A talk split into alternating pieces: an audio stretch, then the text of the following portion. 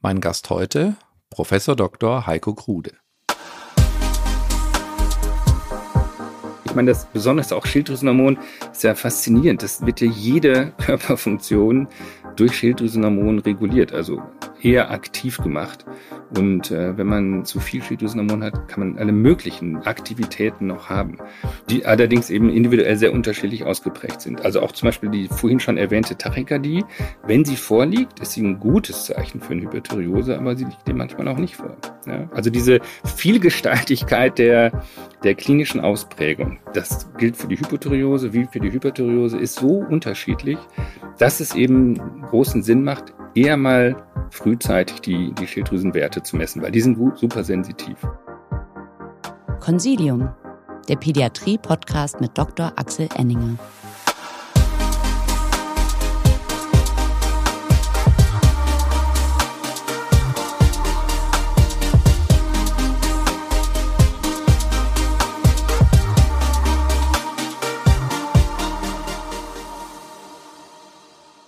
Herzlich willkommen zu einer neuen Folge von Consilium, dem Pädiatrie-Podcast.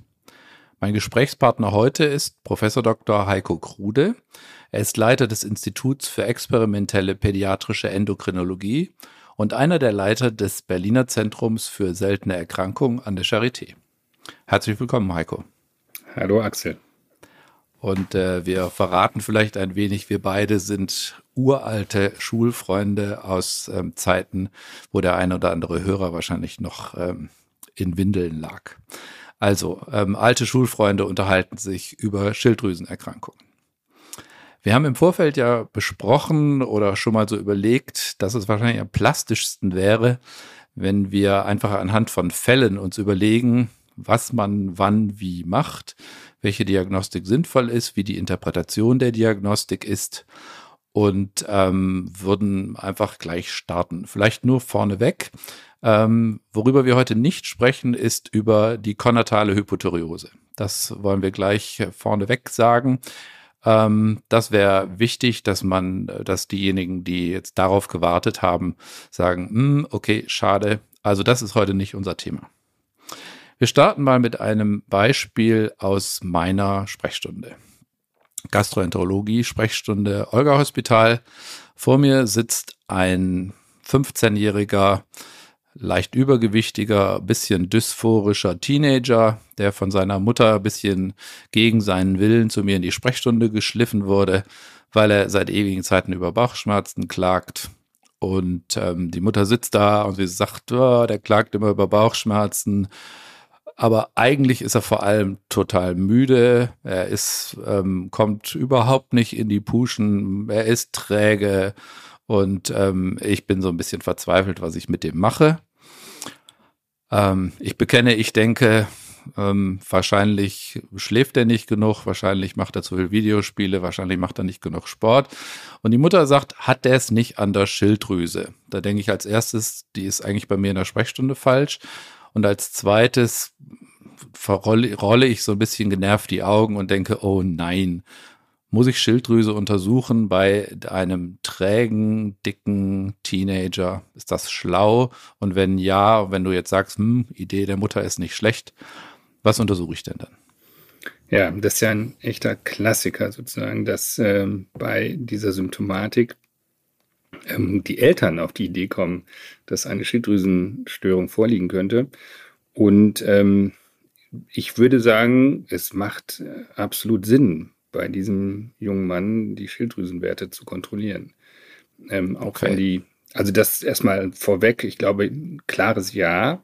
Ähm, die Symptomatik der, der Schilddrüsenunterfunktion ist ja leider eine unspezifische. Ja, das äh, ist äh, die Symptome, die du genannt hast bei dem Jungen.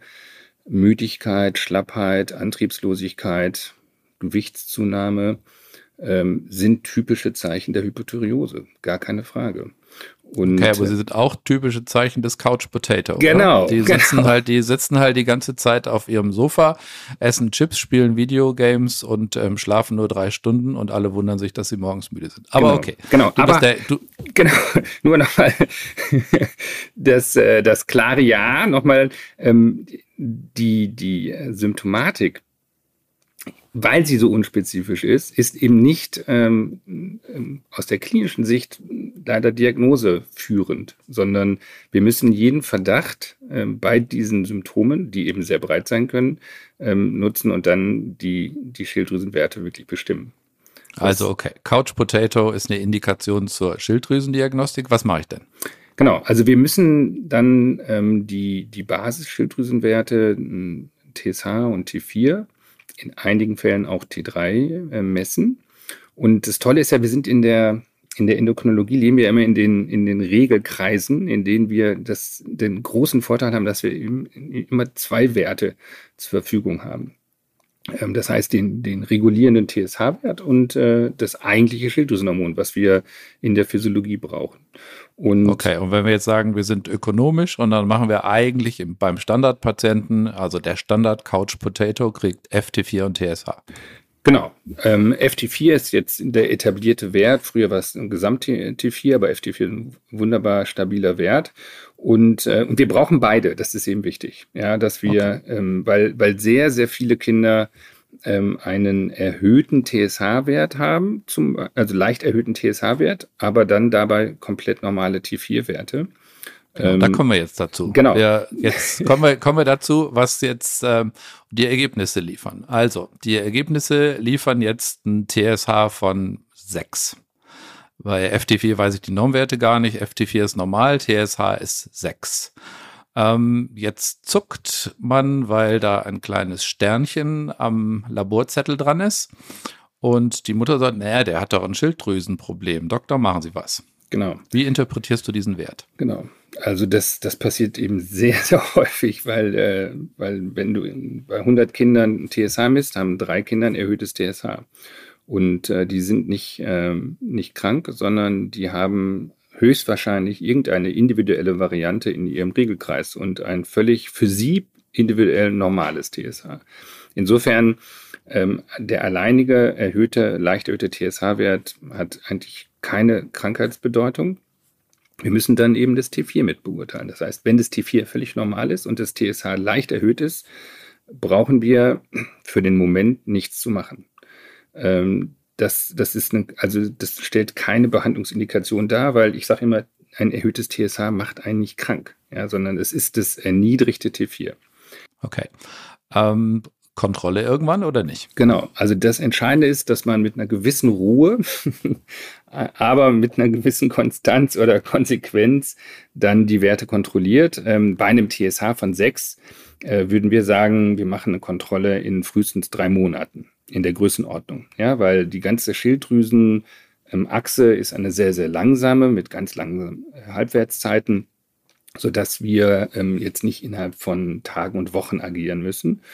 Und äh, der entscheidende Befund ist dann nach drei Monaten, wenn sich diese Konstellation genauso wieder bestätigt, TSH 6, normales T4, dann wissen wir, das ist eine individuelle Variante des Patienten und er ist nicht gerade dabei, eine manifeste Hypothyreose zu entwickeln. Ja, weil das ist am Anfang, wenn wir nur einmal die Werte haben, kann natürlich ein TSH von 6 gerade anzeigen, dass er gerade in die Hypothyreose geht. Aber wenn wir das nach drei Monaten kontrollieren und die Werte normal sind, dann können wir uns zurücklehnen und sagen, ist eine individuelle Variante, die nichts mit irgendeiner Symptomatik des Jungen zu tun hat.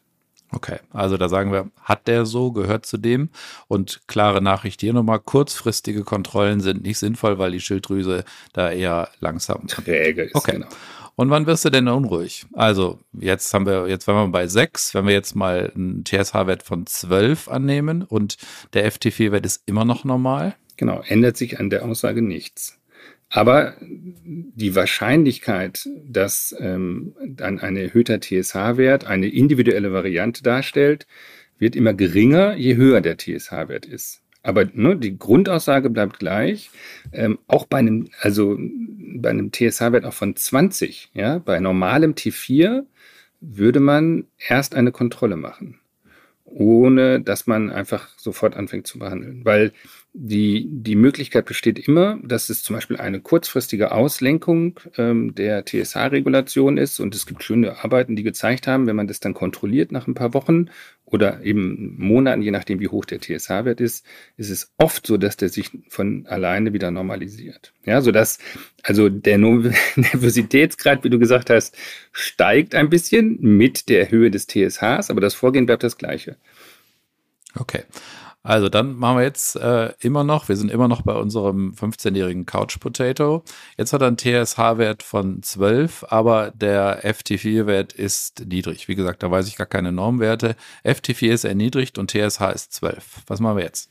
Ja, also die die ganzen Fälle, die wir mal uns angeguckt haben, die wirklich erniedrigte T4-Werte hat, also unterm Normalbereich, ja, ähm, die hatten alles, äh, alle Kinder hatten TSH von mindestens 30. Ja, das nur, dass man auch mal so eine, so eine Grenze sieht. Also das wäre schon fast ungewöhnlich, wenn jemand mit einer intakten ähm, Schilddrüsenachse bei einem niedrigen, wirklich erniedrigten, deutlich niedrigen T4-Wert nur ein TSH von 12 hätte. Ne, da müsste man schon wieder drüber nachdenken, warum das äh, so langsam nur gegensteuert. Aber wenn wir in der ersten Blutannahme direkt äh, bei einem solchen Jugendlichen einen, einen T4-Wert haben, der, der unter dem Normalbereich ist. Und das mit den Normenwerten, das ist eben recht kompliziert, weil es viele verschiedene ähm, Einheiten gibt. Ne? Deshalb kann man mit den absoluten Zahlen beim T4 wirklich nicht gut arbeiten. Aber wir sagen mal, es ist unter dem von dem jeweiligen Labor angegebenen unteren Normalbereich für das Alter. Ähm, dann haben wir eine manifeste Hypothyreose. Ja, dann haben okay. wir in dieser Konstellation und dann können wir auch tatsächlich davon ausgehen, dass eine Symptom also die Symptomatik des Patienten ähm, dann durch die Hypothyreose bedingt ist und wir ihn auch natürlich dann substituieren müssen. Ja, wir müssen ihn dann mit Schilddrüsenhormonen behandeln. Keine Frage. Es ist ähm, genau für diese Konstellation machen wir eben dann auch relativ häufig dann die, die Schilddrüsenfunktionskontrolle. Was äh, nur wenn, wenn, du fragst, was machen wir dann? Wir müssen natürlich rausfinden, woher er dann die Hypothyreose hat. Ne? Das wäre.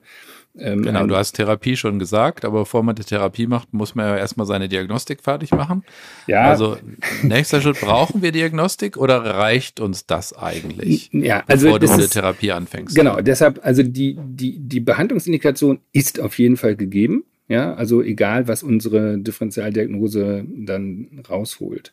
Ähm, weil wenn das T4 niedrig ist und der Patient symptomatisch ist, äh, muss er behandelt werden. Aber wir würden natürlich gucken, woher diese Hypothyreose kommt. Ähm, und ähm, das ist ähm, von, der, von, von der ganzen Krankheits, ähm, von dem ganzen Krankheitsspektrum der Hypothyreosen, äh, die ähm, neu auftreten. Also die erworbene Hypothyreose bei Jugendlichen ist ein ganz enges. Und eigentlich gibt es nur als einzige wirklich ähm, auftretende äh, Erkrankung die Hashimoto-Thyreoiditis. Okay. Und da bestimme ich, welche, da bestimme ich Antikörper, die haben immer äh, je nach Generation, in der man Medizin studiert hat, unterschiedliche Namen. Momentan heißen die wie und welche sind sinnvoll? Also die, jetzt werden sie netterweise nach den Antigenen bezeichnet, also TPO-Antikörper und Thyroglobulin-Antikörper. Äh, die bestimmen wir beide. Und wenn äh, wirklich eine manifeste Hypothyreose vorliegt, äh, dann sind die, äh, und, und wir eine Hashimoto haben, dann sind die sky high. Ja, die sind dann nicht irgendwie im Grenzbereich, sondern deutlich erhöht. Und als zweite Komponente zur, zur Klärung der Hashimoto-Diagnose kommt dann der Ultraschall äh, der Schilddrüse dazu. Die ist bei Kindern häufiger ähm, äh, initial mit einer Vergrößerung äh, einhergehend. Im Unterschied bei Erwachsenen, die sind ja am Anfang immer gleich atroph. Ähm, also wir würden eine, eine, eine leichte Strume erwarten äh, und ein sehr irreguläres ähm, Echomuster. Das ist der typische Befund. Und in dieser Kombination positive Antikörper und äh, der Sonebefund bestätigt dann die Hashimoto-Thyreoiditis. Wir brauchen dann nicht weitergehen, keine Biopsie oder irgendwas machen. Und äh, dann haben wir die, die Diagnose ähm, und die Ursache für die Hypothyreose. Okay. Gibt es eine, so eine Pi mal Daumen Startdosis, sag ich mal, ein 15-Jähriger, der, also wir haben unser, unser 15-jähriger Teenie und nochmal, wir wiederholen nochmal, hat ein normales FT4, hat ein leicht erhöhtes TSH, machen wir gar nichts. Da machen wir eine Kontrolle in drei Monaten. Auch wenn er ein hohes TSH hat und er hat ein normales FT4, machen wir auch erstmal eine Kontrolle in drei Monaten. Vielleicht, wenn das TSH ganz, sorry, wenn das TSH etwas, also deutlich erhöht ist und T4 normal, machen wir vielleicht die Kontrolle in sechs Wochen. Okay, dann machen wir eine Kontrolle. Aber wir haben jetzt sozusagen tatsächlich gesagt, der hat ein erniedrigtes FT4, der hat ein haushohes TSH. Du hast gesagt, die meisten haben Werte über 30. Mhm. Wir machen Antikörper, wir machen eine Sono und wir haben die Diagnose gestellt. Und dann legt wer, der Kinder- und Jugendarzt oder der Kinderendokrinologe, das ist schon mal die erste Frage, mit welcher Dosierung los? Ja, also wir, wir, wir je nach Versorgungsstruktur, würde ich mal sagen, äh, wäre es ähm, in einer solchen Konstellation ähm, hilfreich, das mit einem Kinderendokrinologen zusammenzumachen. Es ist übrigens eine sehr seltene Situation, die wir gerade besprechen. Ähm, ne, das erhöhte TSH ist häufig und die nur erhöhten Antikörper sind häufig, aber die wirklich manifeste Hypothyreose ist echt eine sehr seltene Situation. Äh, und die sollte man mit einem, mit einem Kinderendokrinologen oder Kinderendokrinologen zusammen behandeln. Ähm, wir müssen dann die Dosis, je nachdem, wie stark die Hypothyreose war, ja, das hängt davon ab, wie niedrig das T4 war, wie lange das angehalten hat, gegebenenfalls also bei den älteren Jugendlichen einschleichen, weil da geht es um eine Protektion des Herzens, weil das gibt es bei Erwachsenen gut beschrieben, dass da dann, ähm, wenn man dann zu schnell substituiert, zu hoch, dass da das Herz dann äh, leidet. Ähm, bei den kleineren Kindern ähm, ist es nicht der Fall. Ähm, wenn es nur eine, eine leichte manifeste Hypothyreose ist, also T4 knapp unterm Normalbereich, äh, dann würde man ähm, zum Beispiel mit, äh, mit äh, ja, bei einem 15-Jährigen etwas adipös mit 75 Mikrogramm L-Tyroxin so über den Daumen reingehen. Und, ähm, und es wäre, es ist eh das Prinzip der, der, der Substitutionsbehandlung, dass wir das äh, individuell ähm, eintitrieren weil wir eben sehr unterschiedlich, individuell sehr unterschiedliche Bedarfe an, an Schilddrüsenhormonen pro Tag haben. Also okay. irgendwas Erwachsene zwischen 100 Mikrogramm, also Erwachsene 80 Kilo zwischen 100 Mikrogramm und 250 Mikrogramm als Substitutionsdosis. Mhm. Und wir fangen dann eher ja, bei den Jugendlichen dann zum Beispiel deshalb mit 75 an. Mhm. Und ähm, du hast gesagt, äh, Endokrinologie geht eher langsam. Wann wäre dann eure erste Kontrolle? Weil ihr wollt ja kontrollieren, ihr wollt ja, dass das FT4 hoch und das TSA runtergeht. Genau. Wann kontrolliert ihr das dann erstmalig? Also so die, die, die in der Titrationsphase sozusagen sind so die Intervalle vier Wochen. Ja, dass man mit der Behandlung anfängt und nach vier Wochen kann man gucken, äh, wo man dann mit der gegebenen Dosis landet. Und ähm, genau, und dann arbeitet man sich so weit äh, voran, bis man, ähm, und das sind oft dann schon gut passende, also das wären 75 oder 100 Mikrogramm, so dass man dann nach äh, ein, zwei Dosissteigerungen äh, ist man dann auf der ähm, Substitutionsdosis für diesen Patienten. Okay. Und da bleibt man in der Regel auch oder verändert sich das bei der Hashimoto, weil da, da gibt es ja eine Dynamik da drin? Oder ist das so, wenn man einmal eine Dosis gefunden hat, man davon ausgehen kann, das bleibt eigentlich relativ ja. stabil? Also bei der, ähm, bei, bei, der Hashimoto bleibt es eigentlich erstmal ähm, über einen langen Zeitraum, ähm, bleibt die Hypothyreose ziemlich lange manifest. Ähm, okay. Langfristig ähm, besteht die Möglichkeit, so bei 30 Prozent der Kinder mit Hashimoto dass die nochmal wieder euteriert werden. Also dass diese Autoimmunwelle, die die Schilddrüse betroffen hat, dass die auch wieder zurückgeht. Aber ähm, das ist ein langjähriger Prozess. Ne? Und äh, man guckt dann im, im weiteren Verlauf. Also wenn wir sie dann auf der richtigen, äh, wenn wir sie gut eindosiert haben, dann ähm, kann man ähm, also mit so drei, ähm, vier Monatsintervallen ähm, am Anfang die Kinder weiter nachverfolgen. Und dann, wenn alles stabil ist, kann man auch äh, dann auch je nach Versorgungssituation alle halbe Jahre sich die Kinder anschauen. Okay. Und ähm, Kommentar des Kindergastroenterologen ist natürlich in dem Moment, wo ich eine Hashimoto-Thyreoiditis diagnostiziert habe, schaue ich bei einer der Kontrollen auch nach einer Zöliakie. Weil in dem Moment hat er sozusagen das Autoimmunfass aufgemacht und dann gehört eine Zöliakie sozusagen mit in die Differentialdiagnose. Also bei einer der Kontrollen würde sich der Kindergastroenterologe dann ein Gesamt-IGA und eine Gewebstransglutaminase-IGA-Antikörper wünschen, weil die einfach statistisch ein erhöhtes Risiko für eine Zöliakie haben. Mhm. Können wir uns einigen, oder? Da können wir uns darauf einigen. Wir würden aus endokrinologischer Sicht noch einen, einen Schritt davor machen. Ähm, wenn wir jetzt sozusagen die Hashimoto äh, diagnostiziert haben und das wirklich eine schwere Hypothyreose ist, müssen wir auch considern, äh, dass die, diese schwere ähm, Hypothyreose im Kontext einer multiendokrinen Autoimmunerkrankung auftritt. Und da müssen wir einmal noch gucken, ob da nicht auch parallel noch ein Edison vorliegt. Also ne, müder Junge. Ähm, weil wenn wenn wir das, und das, das tritt eben so wie mit der, mit anderen Autoimmunphänomenen zusammen auf. Und da müssen wir einmal gucken, ob das Cortison morgens um 8 normal ist. Also bei einer manifesten schweren ne, Hypothyreose, äh, da müssen wir gucken, dass nicht dann auch parallel noch ähm, die Nebenniere mit betroffen ist. Okay. Also das ist sozusagen dann, parallel zu deinem, zu der, zu der berechtigten Einwand mit der Zöliakie. Okay. Dann ähm, kommen wir einfach mal zu sozusagen fast dem gegenteiligen ähm, oder der gegenteiligen Patientin. Ähm, da kommt jetzt auch eine zu mir, auch in meine Gastrosprechstunde, auch wegen Bauchschmerzen. Und ähm, das Thema ist aber ähm, anders als bei vielen anderen ähm, nicht dass die keinen Appetit haben, sondern ähm, die, das Kind ist, sagen wir jetzt mal, zwölf Jahre alt, Mädchen, ähm, immer wieder Bauchschmerzen, immer wieder auch so ein bisschen Durchfälle, immer wieder auch eher, also so ein bisschen so eine, so eine unruhige, so eine unruhige junge Dame, die so ein bisschen hibbelig ist und ähm, von der Mutter als Anführungszeichen zickig, Anführungszeichen beschrieben wird. Auch da kann man jetzt wieder sagen, naja, ist das sozusagen im Rahmen des normalen pubertären Spektrums oder ähm, könnte man auch da der Idee der Mutter folgen, sagen, sind es denn nicht die Drüsen? Und wenn es ja, könnte es die Schilddrüse sein? Und wenn du auch da Ja sagst, wie würdest du denn da Labordiagnostik machen? Ja, das ist genau wie, wie bei dem äh, müden, adipösen äh, Jungen.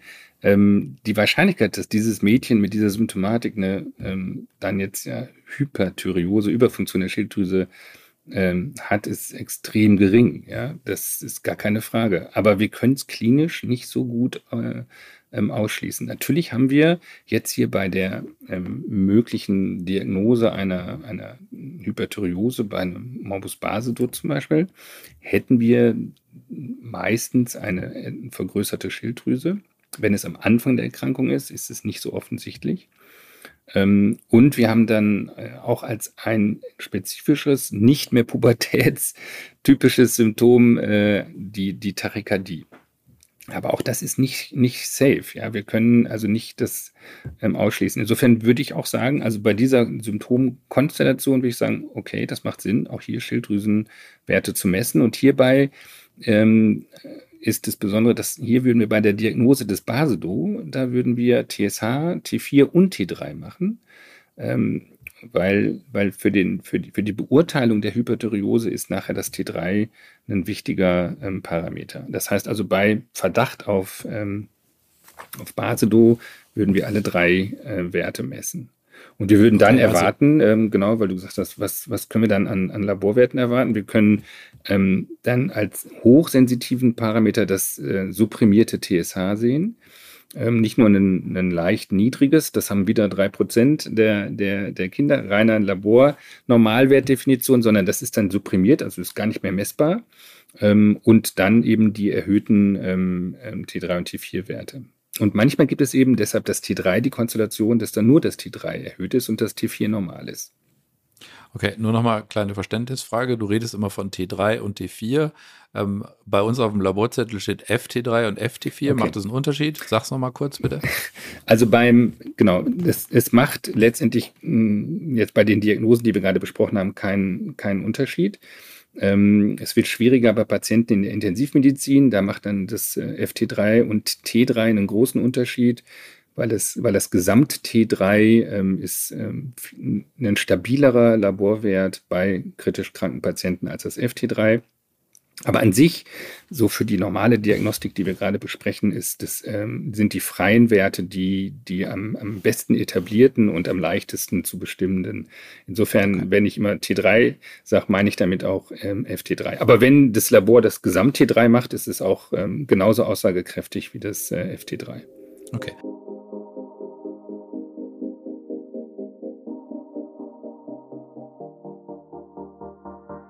So, liebe Hörerinnen und Hörer, Sie erinnern sich wahrscheinlich an unsere Silvesterfolge, wo wir Sie ermuntert haben, uns Projekte zu nennen, die Sie unterstützenswert finden und die etwas mit Kindergesundheit zu tun haben.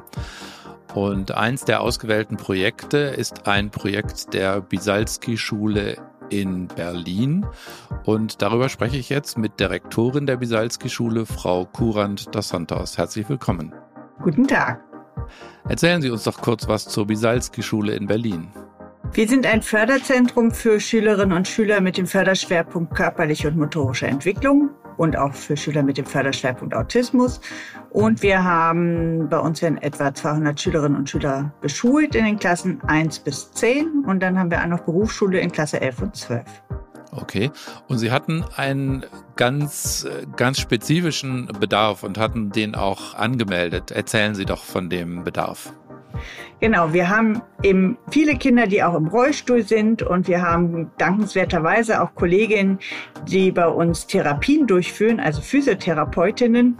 Und wir haben ein heiß geliebtes ähm, Therapiegerät, kann man vielleicht sagen, eine große Luftmatte, die vor geraumer Zeit kaputt gegangen ist. Und die ist sehr groß. Äh, man kann sich das vielleicht vorstellen wie so ein aufblasbares Gästebett, nur in ganz, ganz groß.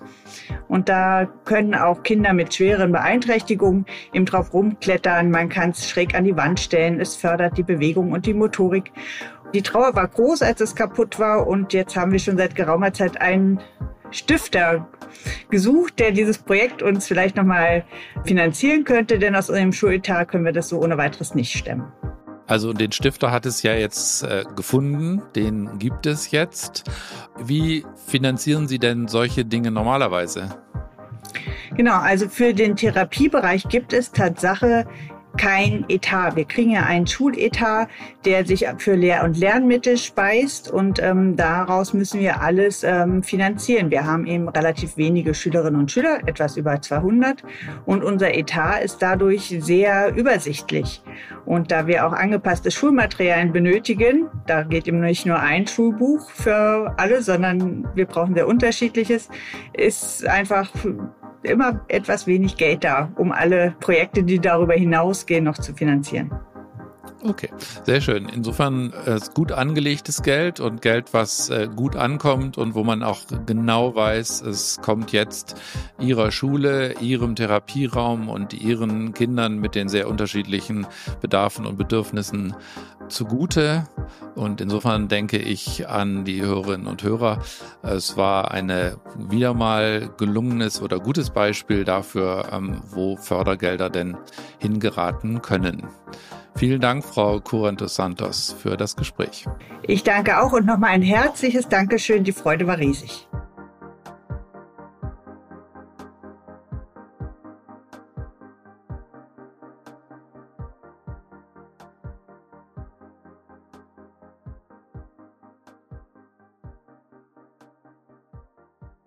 Also jetzt nochmal, ich habe äh, eine Patientin gegenüber sitzen, die hat Durchfälle und ich denke eigentlich so als Kindergastroenterologe, ähm, Fructose, Reizdarm, sonst wie, sieht ja gar nicht aus wie Basedo. Wie ist denn das mit klinischen Zeichen eines Basedo und ähm, also keine besondere, keine auffälligen Augen, die Stroma fühlt sich normal, also beziehungsweise die Schilddrüse fühlt sich nicht vergrößert an.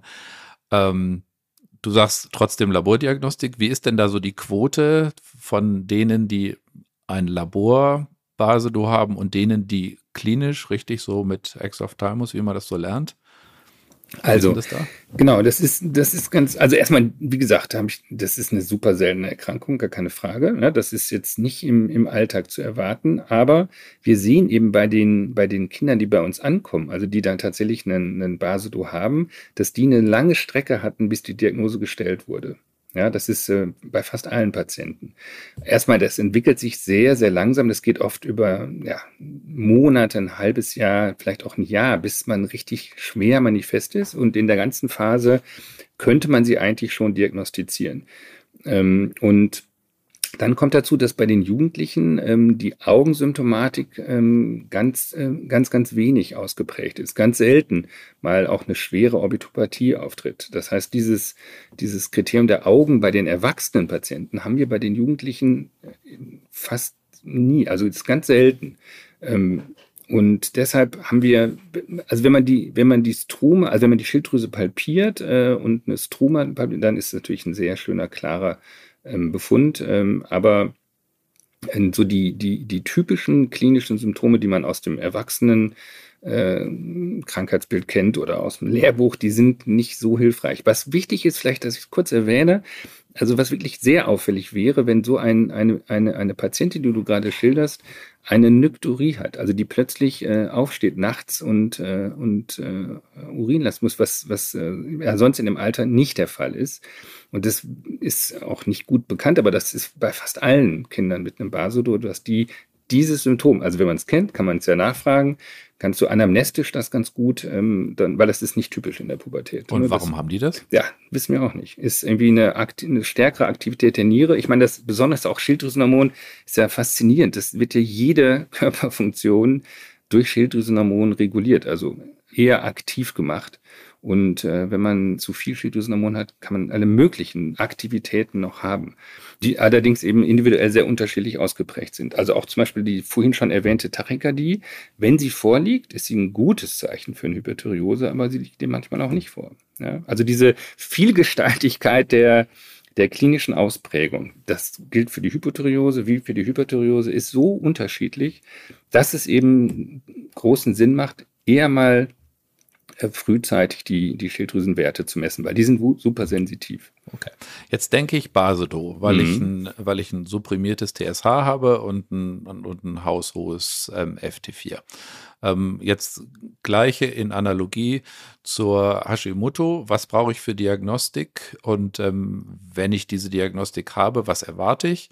Und was ist, sind dann meine therapeutischen Konsequenzen? Ja, also hier würde ich jetzt wirklich sagen, also bei, beim Basedo, wenn ich da jetzt diese Werte vorliegen habe, würde ich jetzt auf jeden Fall eine Kinderendokrinologin einschalten. Ähm, also noch, noch eher als äh, bei der Hypothyreose.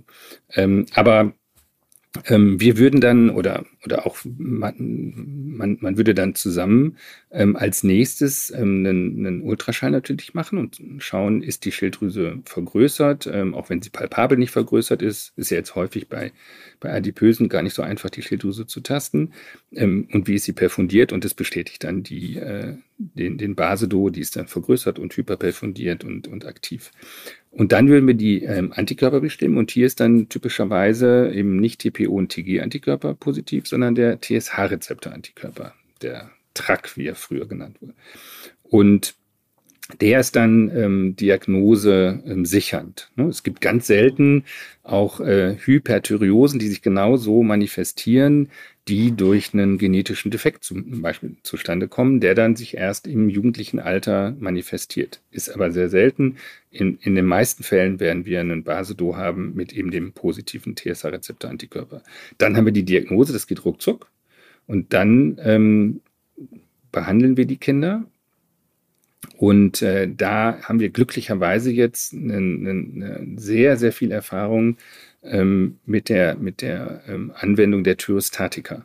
Und äh, die sind äh, primär, ähm, sind die ausgerichtet, dass sie die Schilddrüsenfunktion direkt supprimieren. Also die wirken in der Schilddrüse, hemmen die Schilddrüsenfunktion und ähm, mit der, mit der Behandlung kriegen wir alle Kinder ähm, Eutyriot, ja, also dass, dass die Schilddrüsenwerte runtergehen. Und hier ist ein ganz wichtiger Punkt. Da gibt es zwei Thyrostatika, das hat man ja so gelernt im, im, im Studium äh, PTU ähm, und Thiamazol. Die, die sind so ähnlich strukturell, aber es sind zwei unterschiedliche langfristig etablierte. Und es gibt jetzt sehr gute Daten, dass die Nebenwirkungen, vor allen Dingen die gefährlichen Nebenwirkungen an der Leber, dass die nur bei der Verwendung vom PTU im jugendlichen Alter auftreten. Das heißt, so seit ungefähr zehn Jahren wissen wir das, ähm, geben wir bei den Kindern kein PTU, sondern nur das Thiamazol. Und das, ähm, und das äh, dosieren wir vorsichtig rein. Ähm, und, äh, und, und damit kriegen wir die Kinder Eutyriot. Das ist echt eine, eine, eine, eine tolle Therapieform. Und ist es da so ähnlich wie beim Hashimoto, dass wenn man einmal eine ordentliche Dosis von diesem Thyreostatikum gefunden hat, dass man dann sagen kann, okay, das ist jetzt Teenager, Klammer auf Compliance, Klammer zu. Ähm, wenn er das dann regelmäßig einnimmt, kann man da, kann man da relativ bei stabilen Dosen bleiben oder ist das eher, muss man da viel hin und her regulieren? Ja, nee, das ist da ein bisschen anders, weil wir werden, äh, wir starten ähm, am Anfang mit einer eher höheren Dosis äh, um die in die euteriote Situation zu kriegen. Und wenn wir sie dann da haben, also wenn das T4 wieder normal ist und das T3, und hier müssen wir eben auf das T3 aufpassen, äh, weil manchmal geht das T4 runter, das T3 bleibt hoch und wenn man das nicht äh, mitmisst, hat man die Kinder immer noch ähm, Hyperthyreot.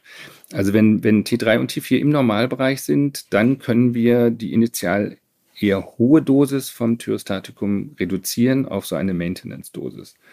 Und, ähm, und die, die kann dann sehr lange bestehen bleiben. Und äh, das machen wir auch. Ähm, wir, wir behandeln die Kinder ähm, mindestens zwei Jahre im ersten Behandlungsblock.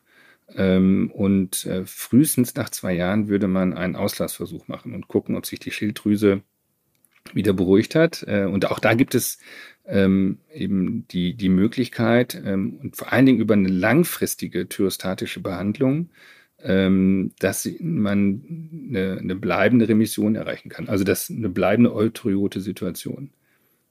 Das heißt, ich behandle die, behandle die über viele Jahre und irgendwann ist gut und ich brauche es nicht mehr? Ja, genau.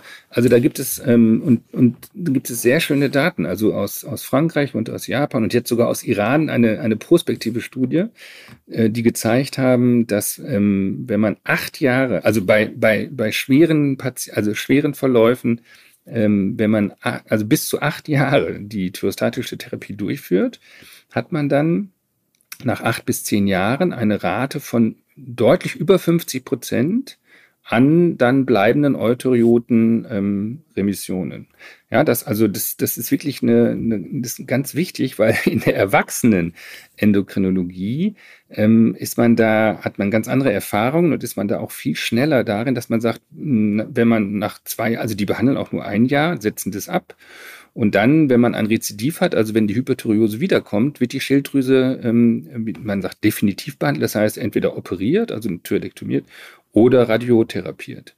Und bei den, bei den jugendlichen Kindern, die manifestieren, da wissen wir, wenn man das langfristig macht mit der Behandlung, haben die eine über 50-prozentige Chance, dass sie bleibend eine normal gesunde Schilddrüse wieder haben. Also ein total wichtiger Punkt für die Transition. Ne?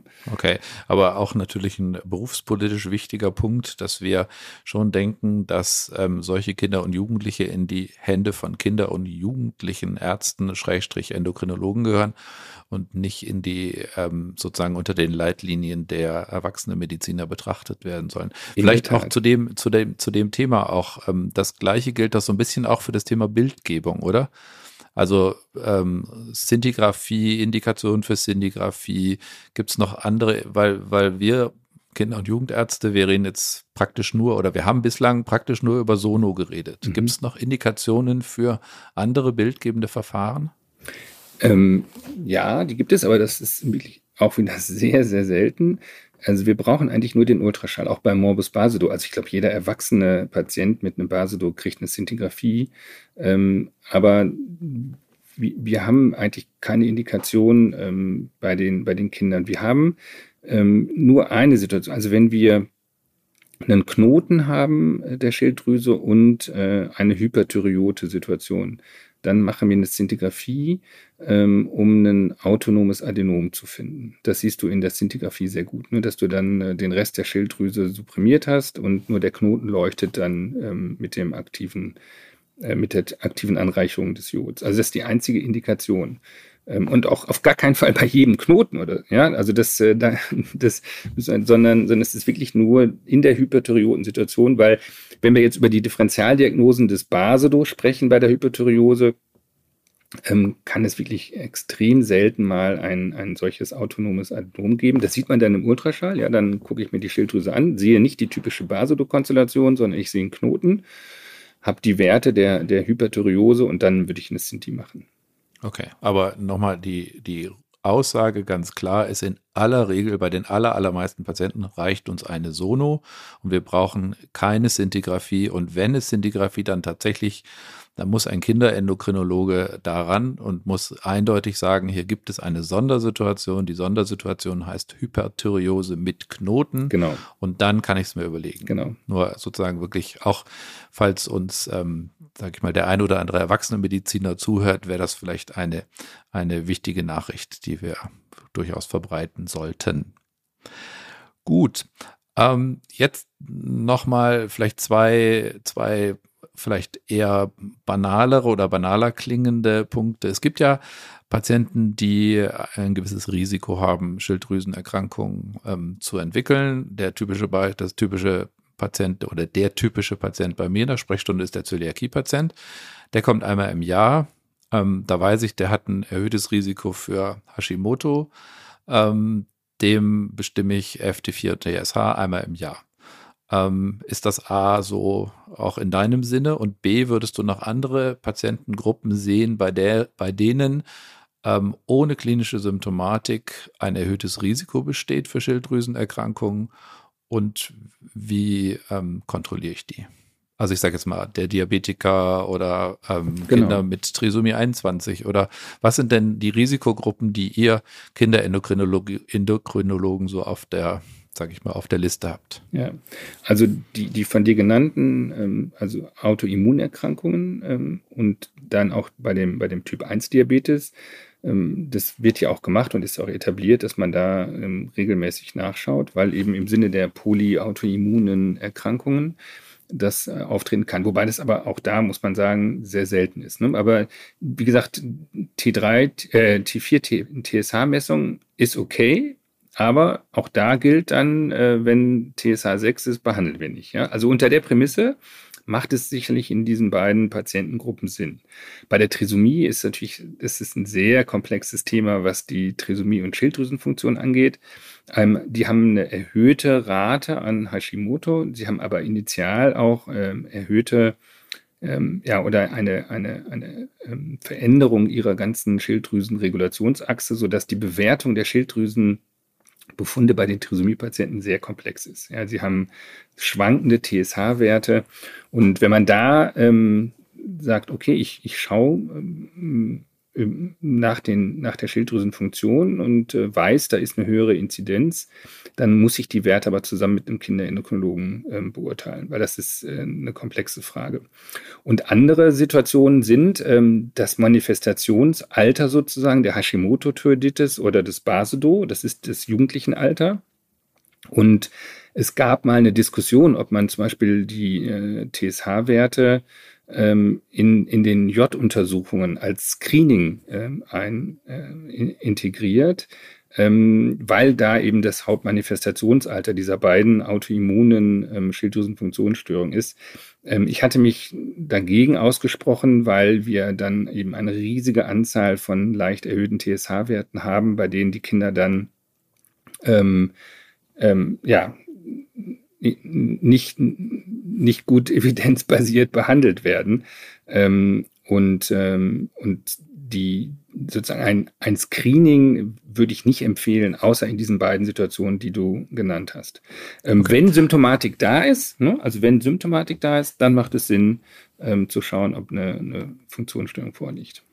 Okay, aber also das war für mich auch jetzt ein bisschen eine neue Nachricht. Kinder mit Trisomie 21 können, sage ich mal, sonderbare Schilddrüsenwerte mhm. haben und da lohnt es sich äh, durchaus mit einem Kinderendokrinologen mal Rücksprache zu halten, wenn man Werte hat, die man nicht so richtig unter einen Hut bringt. Ja.